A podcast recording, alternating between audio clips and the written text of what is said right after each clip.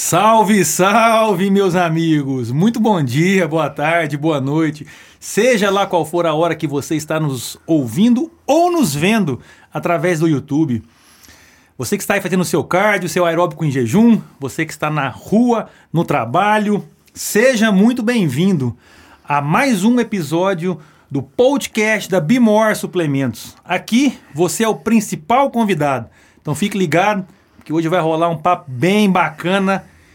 E hoje eu tô com ele, com o mestre, meu amigo, meu parceiro, o personal das estrelas, o cara que bateu no Zé Aldo, Adolfo Ganzaroli. Cara, que satisfação, hein, cara? Quem diria?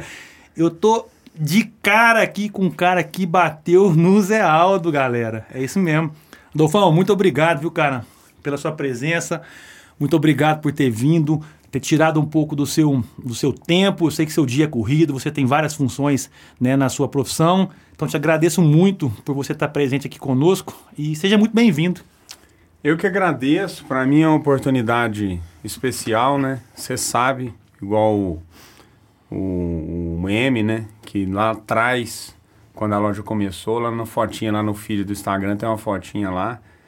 E assim, eu acho muito importante o fato de o profissional se identificar com alguma loja, com alguma empresa, principalmente o que lida com a saúde. Né? Eu escolhi lá atrás né, ter esse vínculo com a Bimor e somos, estamos sendo todo mundo bem sucedido, está tudo indo muito bem. Eu fico privilegiado de estar aqui, para mim é uma honra. E toda hora que for preciso, a gente para o que está fazendo e vem cá para trocar uma ideia. Fico feliz por isso, cara. São escolhas que nós fazemos na vida é. que eu falo que pessoas do bem como você, né? É sempre bom a gente ter por perto. É, então, a gente a tem gente... que plantar para colher, né, Nogueira? Você sabe que a gente discute muito isso. A gente vive hoje um mundo de imediatismo, né? Todo mundo quer imediatismo, seja profissional, seja em qualquer área da vida.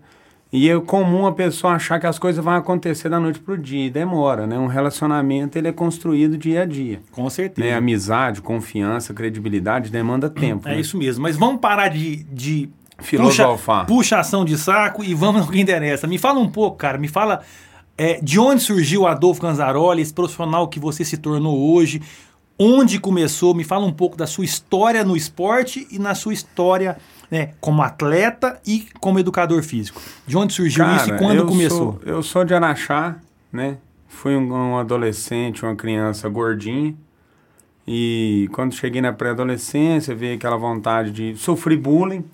Né? Na época nem chamava bullying, né? Nem bullying, era, é. era zoação. Zoação. Né? Uhum. Mas aí vem aquele desejo de se defender, de, de, de, de procurar uma, melhorar a autoestima.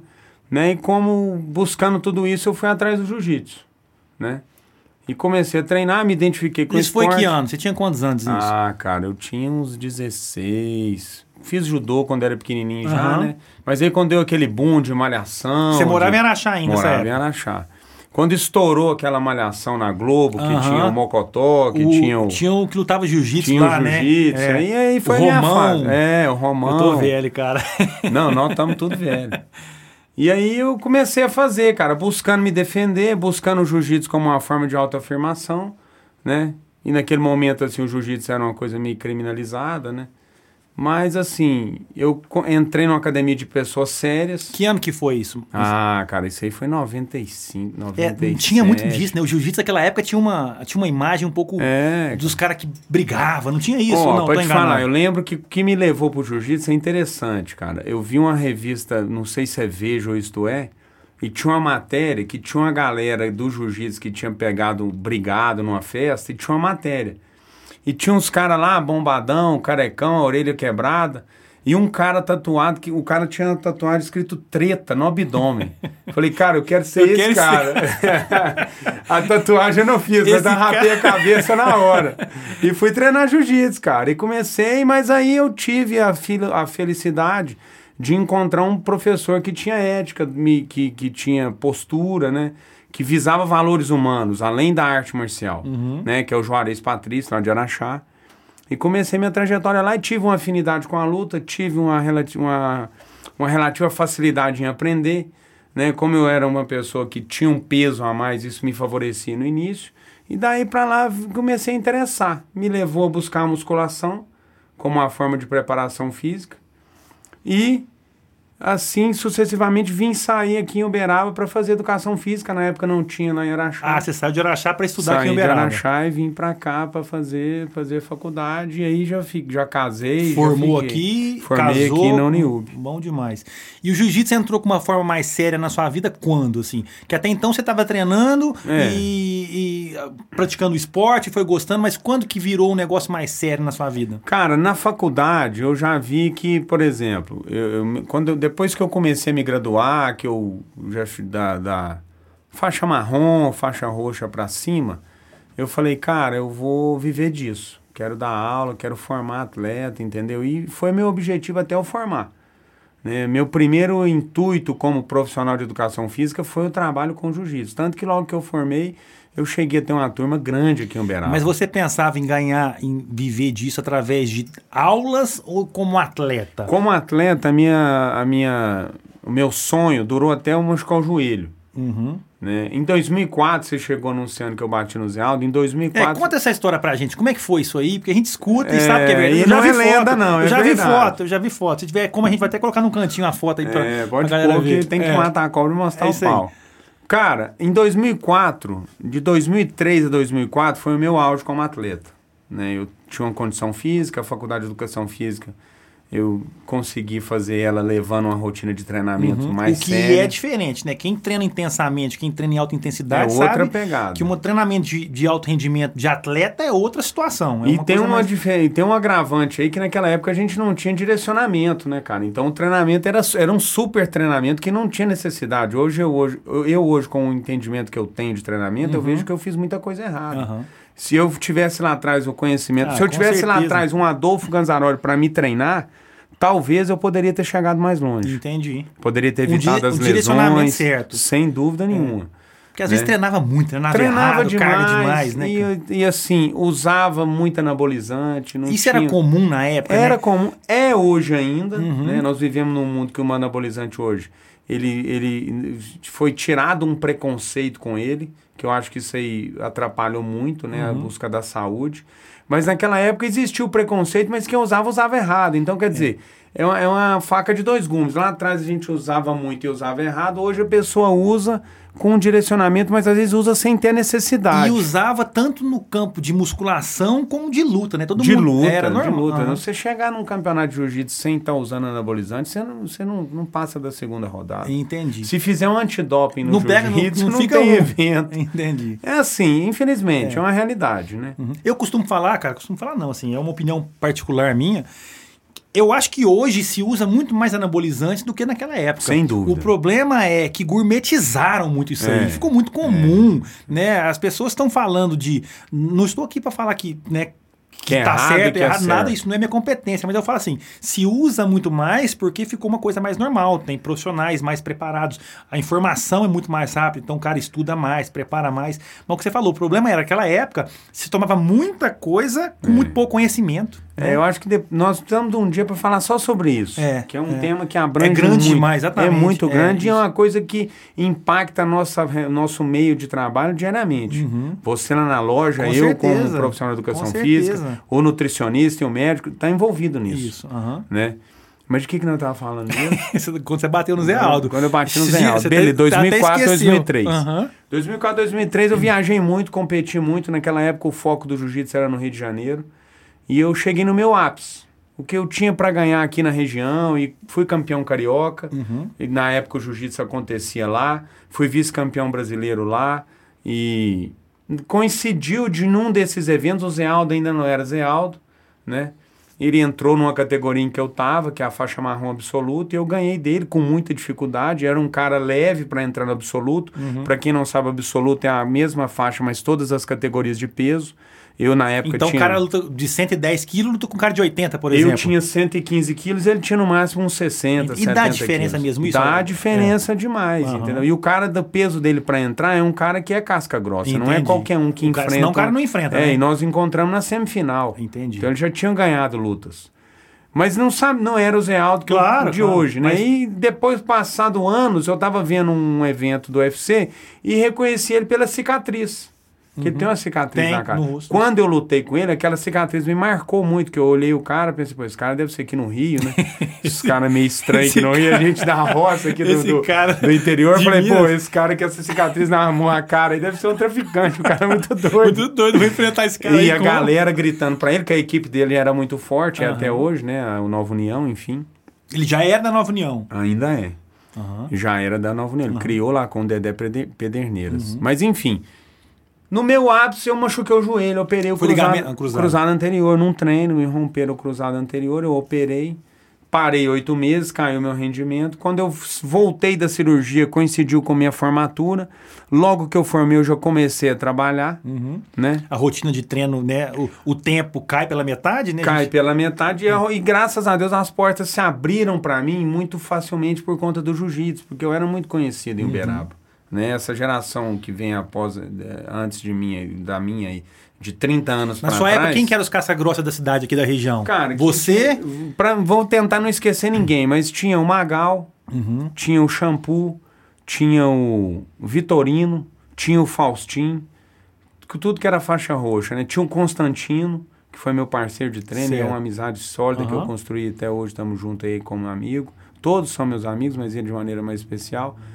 Cara, tinha o Daniel, Então tinha muita gente- tinha muita tinha gente. gente o boa, jiu-jitsu né? do Uberaba era muito forte. Quando eu vim para Uberaba, meu jiu-jitsu evoluiu muito. Uhum. Porque era um jiu-jitsu mais aguerrido, mais voltado para a competição, uma coisa mais dura.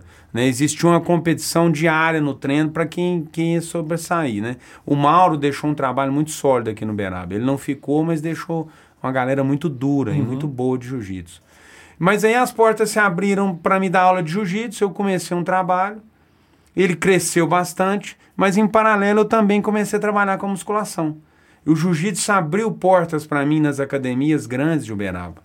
E lá eu tive a oportunidade de mostrar o meu trabalho como personal Naquela época, a academia forte que tinha no Beraba, quem que era? Cara, era o Irapuru. O Urapuru já tinha. Já, já tinha o Irapuru, era a Uhum. Raia 4 e a Projeto Forma, né? É. Projeto Forma Então, Você era é muito... mais novo, né? Porque o Urapuru não é tão antigo assim. O Urapuru é recente. O Urapuru tem uns 20 anos. Não, o Irapuru deve ter uns 17, É, já 16 tinha, anos. aham. Já tinha. Tava começando, né? Uhum. Forte mesmo era projeto, a performance que tinha no shopping. E você escolheu, na verdade, a educação física por conta dessa aproximação que você tem com o esporte. Sem dúvida. É, e naquela época eu posso, né, me corrigir se eu estiver errado. É, na minha época, né, de adolescente, né, eu, eu fui jogar futebol muito cedo. Então eu saí de casa muito cedo, eu não tive essa, essa onda de escolha de faculdade e tal, nunca sofri muito com isso.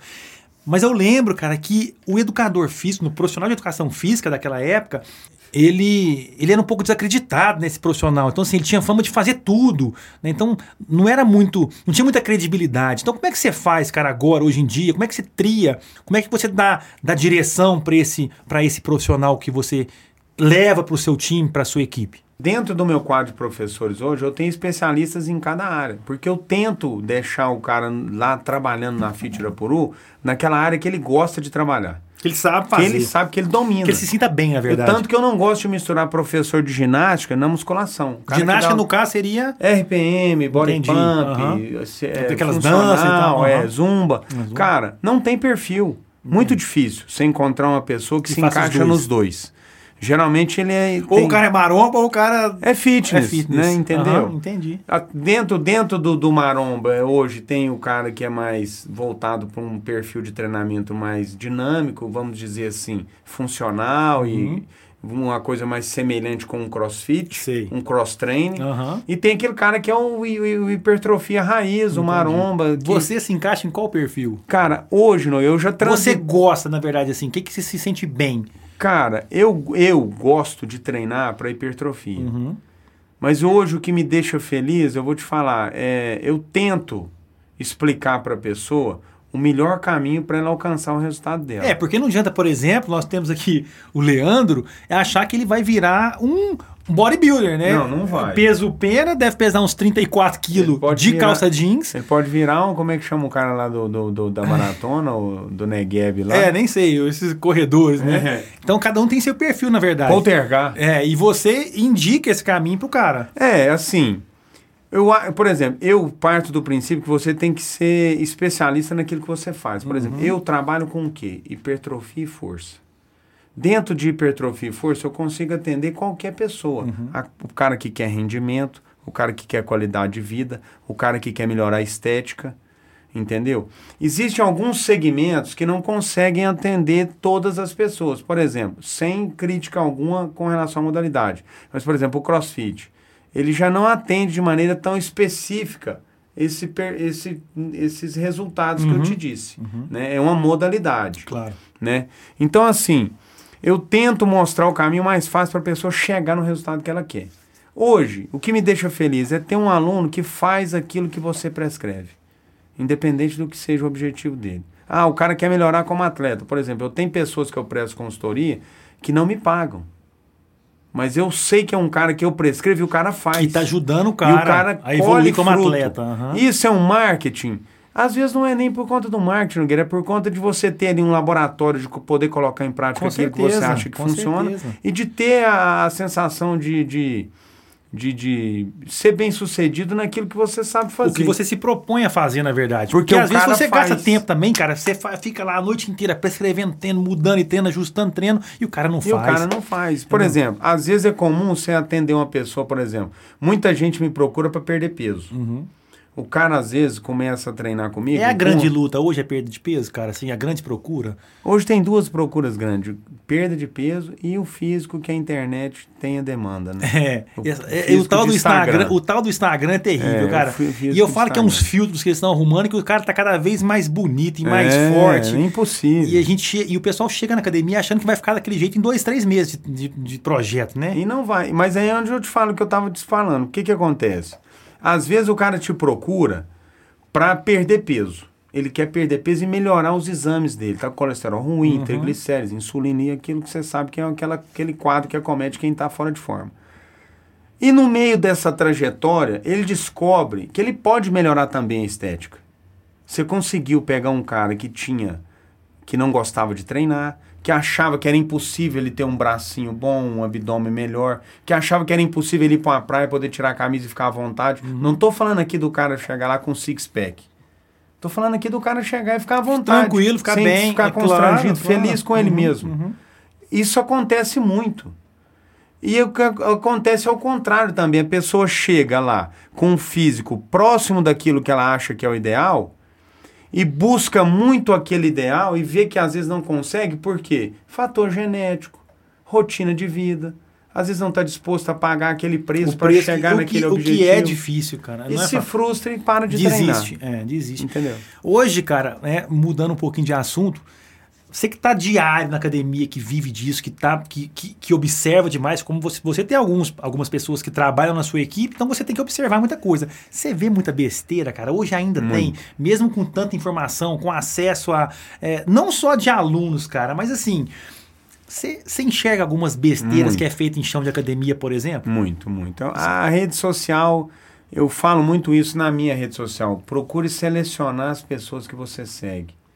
Porque hoje, tanto para o cara que está buscando conteúdo, o profissional que está buscando uhum. conteúdo, tem muita gente oportunista lançando às vezes polêmicas desnecessárias que não tem, não uhum. levam a nada, é. né? Desfalando o que falou, falando o que não falou, uhum. enfim, inútil. E pessoas que buscam uma realidade de físico que é impossível de alcançar. Porque, e aí, né, em busca disso, vem as, as babaquices. Entendi. Aí vem as, as, as, aquele Instagram que tem lá que eu cito muito como exemplo, que é o Saúde Irônica. É, ainda existe gente fazendo exercício que não tem pingo de cabimento? Existe. Ainda existe. É. Ainda gente, existe gente falando que não pode, que tem que ficar sem comer, que a dieta tem que fazer dieta do chá. existe. Ainda existe tomando, substituindo refeição por, por shake. shakes, tem demais. Ah, não vai acabar. É. Eu falo, a gente tem que trabalhar um trabalho constante diário, igual você falou, tem que ir para a é. rede social, né, para as nossas redes sociais e tentar conscientizar. Eu dou um exemplo muito claro quando né, em relação a isso, exemplo, na nossa loja, o pessoal me liga e fala assim: "Eu quero um emagrecedor". É. Cara, não existe. Você não vai não comprar existe. emagrecedor, não tem. Se existisse isso, não teria obeso no mundo, todo mundo seria magro. Né? Então assim, o trabalho é difícil e o que nós temos que fazer é conscientizar, conscientizar essa galera que é duro E algumas situações você não vai alcançar aquele shape que você viu na internet. E tem que ser realista. E tem que falar a verdade Tem pro cara. verdade. Às não- vezes, o que acontece? O cara, às vezes, com medo de perder o cliente, Ele mente pro cliente. ele mente ilude pro o cliente. Às vezes, o cara com medo de perder... Por exemplo, eu tenho pessoas, Nogueira, que às vezes me procuram com um perfil que quer treinar de uma maneira que eu não consigo atender. Por exemplo, vou te falar claramente. Uhum. Eu não atendo uma pessoa que ela quer treinar, fazer treinamento funcional. Não é muito o seu. Não, colocar um cara pra correr num cone colorido, pular num caixote, E cobrar dele uma bananeira, fortuna? não é meu perfil. Entendi. Eu acho, eu como Aham. professor, não tô criticando quem Claro, faz isso. aham. É uma maneira que eu acho válida de fazer aquela pessoa que não quer praticar exercício praticar. É uma atividade física. Mas eu vejo como um caminho mais fácil um treinamento com outra proposta.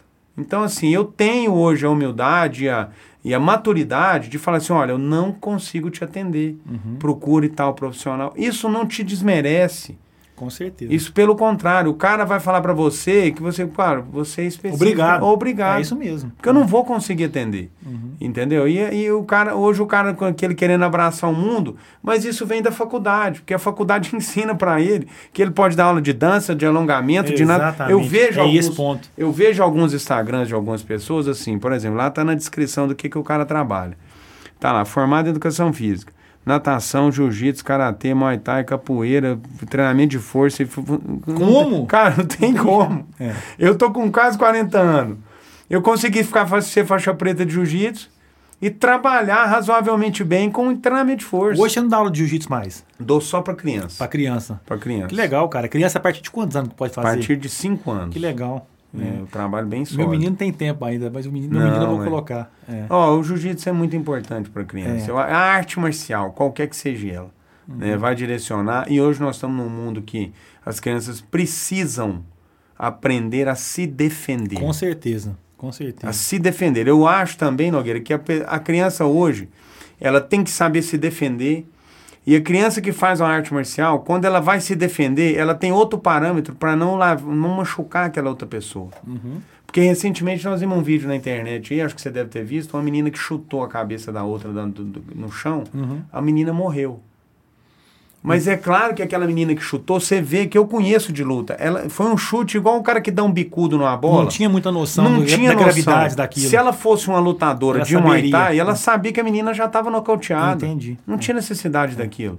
É igual o cara que treina jiu-jitsu, se ele dá um mata-leão em outra pessoa, ele sabe quando o cara dorme.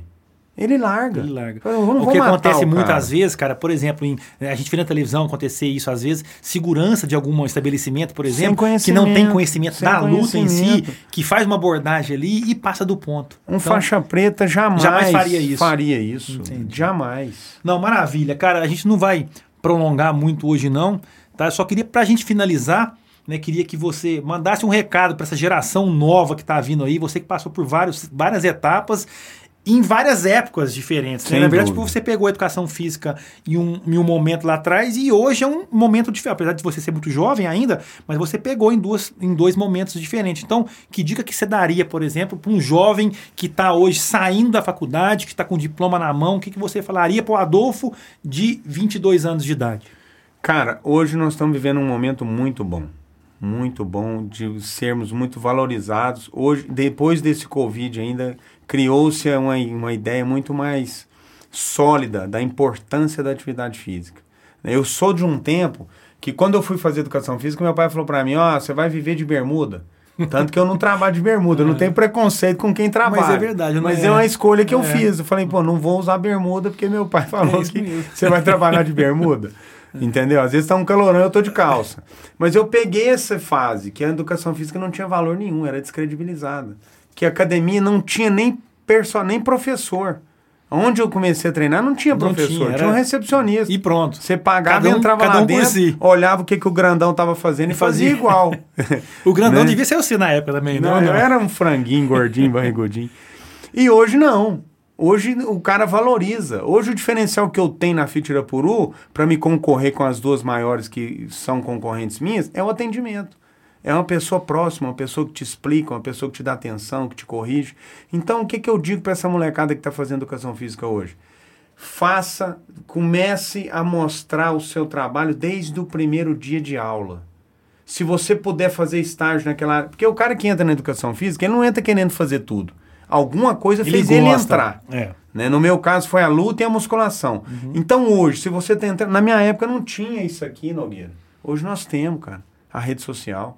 Hoje o cara pode começar a mostrar o trabalho dele de estagiário. Desde o primeiro, né? Desde o primeiro momento, dia. Ele ganha credibilidade a cada ano. Que vai ele criando passa. uma identidade também. Vai criando uma identidade, ele já é conhecido. E aí, quando ele, a partir do momento que ele definiu o que ele quer ser como profissional, seguir a faculdade dele fazendo o que tem que ser feito lá, mas sempre dando prioridade para aquela área que ele tem como objetivo trabalhar. No caso da musculação, procurar uma academia que é a referência, que hoje no Irapuru nós temos entre 1.000 e 1.500 alunos. Um cara que faz estágio lá, ele tem um nicho de mercado de 1.500 certeza. pessoas. Uhum. São 1.500 pessoas vendo você trabalhar. Então ali você tem condição de formar uma, uma carteira de clientes que a partir do momento que você forma, você já está com a sua agenda praticamente cheia. Cheia. Porque é comum acontecer isso. É comum eu ver pessoas lá me pedindo para treinar com personal como estagiário. Eu não permito. Apesar de saber que em algumas academias outras pessoas fazem isso hoje nas praças, mas eu não permito. Mas é por quê? Porque o cara já está num nível de atendimento tão bom que a pessoa acha que já vale a pena pagar para ele 70, 80 reais por hora aula para treinar com ele. É um cara que começou, fez a trajetória certa. Use a sua rede social a seu favor e comece desde o início a focar naquilo que você quer. Não seja generalista. Tá vendo, galera? É isso aí, ó. Coisa. É, quem conhece fala, quem conhece dá dicas e o cara que é mais inteligente ainda segue as dicas. É isso aí. Cara, queria te agradecer, viu? Pela sua presença, pelo seu tempo. A gente até prorrogou um pouquinho aqui, porque o assunto, quando é bom, a gente nem vê a hora passar. Então, muito obrigado pela sua presença. Espero que você volte mais vezes né, nesse Bimorecast, um projeto novo. E obrigado por ter abraçado esse projeto com a gente. Tenho certeza que vai ser algo de muito sucesso. Como tudo que pessoas boas, quando se juntam, eu falo que sempre sai é, projetos bons. Então, muito obrigado pela sua presença. Cara, o pessoal tá puxando minha orelha para você deixar sua rede social aqui. Vamos avisar nossos ouvintes, nossos telespectadores. Como é que acha o Adolfo Ganzaroli nas redes sociais? Rede social que eu uso hoje é 100% Instagram, né? Arroba Adolfo Ganzaroli. É, ali você me acha, me manda um direct, você pode. Eu estou à disposição tanto das pessoas que eu acompanho, como as pessoas que são amantes e entusiastas da atividade física, da musculação, me mandar um direct, me perguntar, esclarecer dúvida, eu estou à disposição. É isso aí. E é muito importante a gente dizer que, é, no seu caso, por exemplo, você se coloca à disposição de atender, de ajudar, é claro que na medida do possível, até pessoas que não são seus alunos. Né? Não, se te acompanha ali, tem alguma dúvida, pode perguntar. Então, pessoal, o Leandrão vai colocar no cantinho da tela aí, arroba Adolfo Ganzaroli. É. Fechou? Valeu.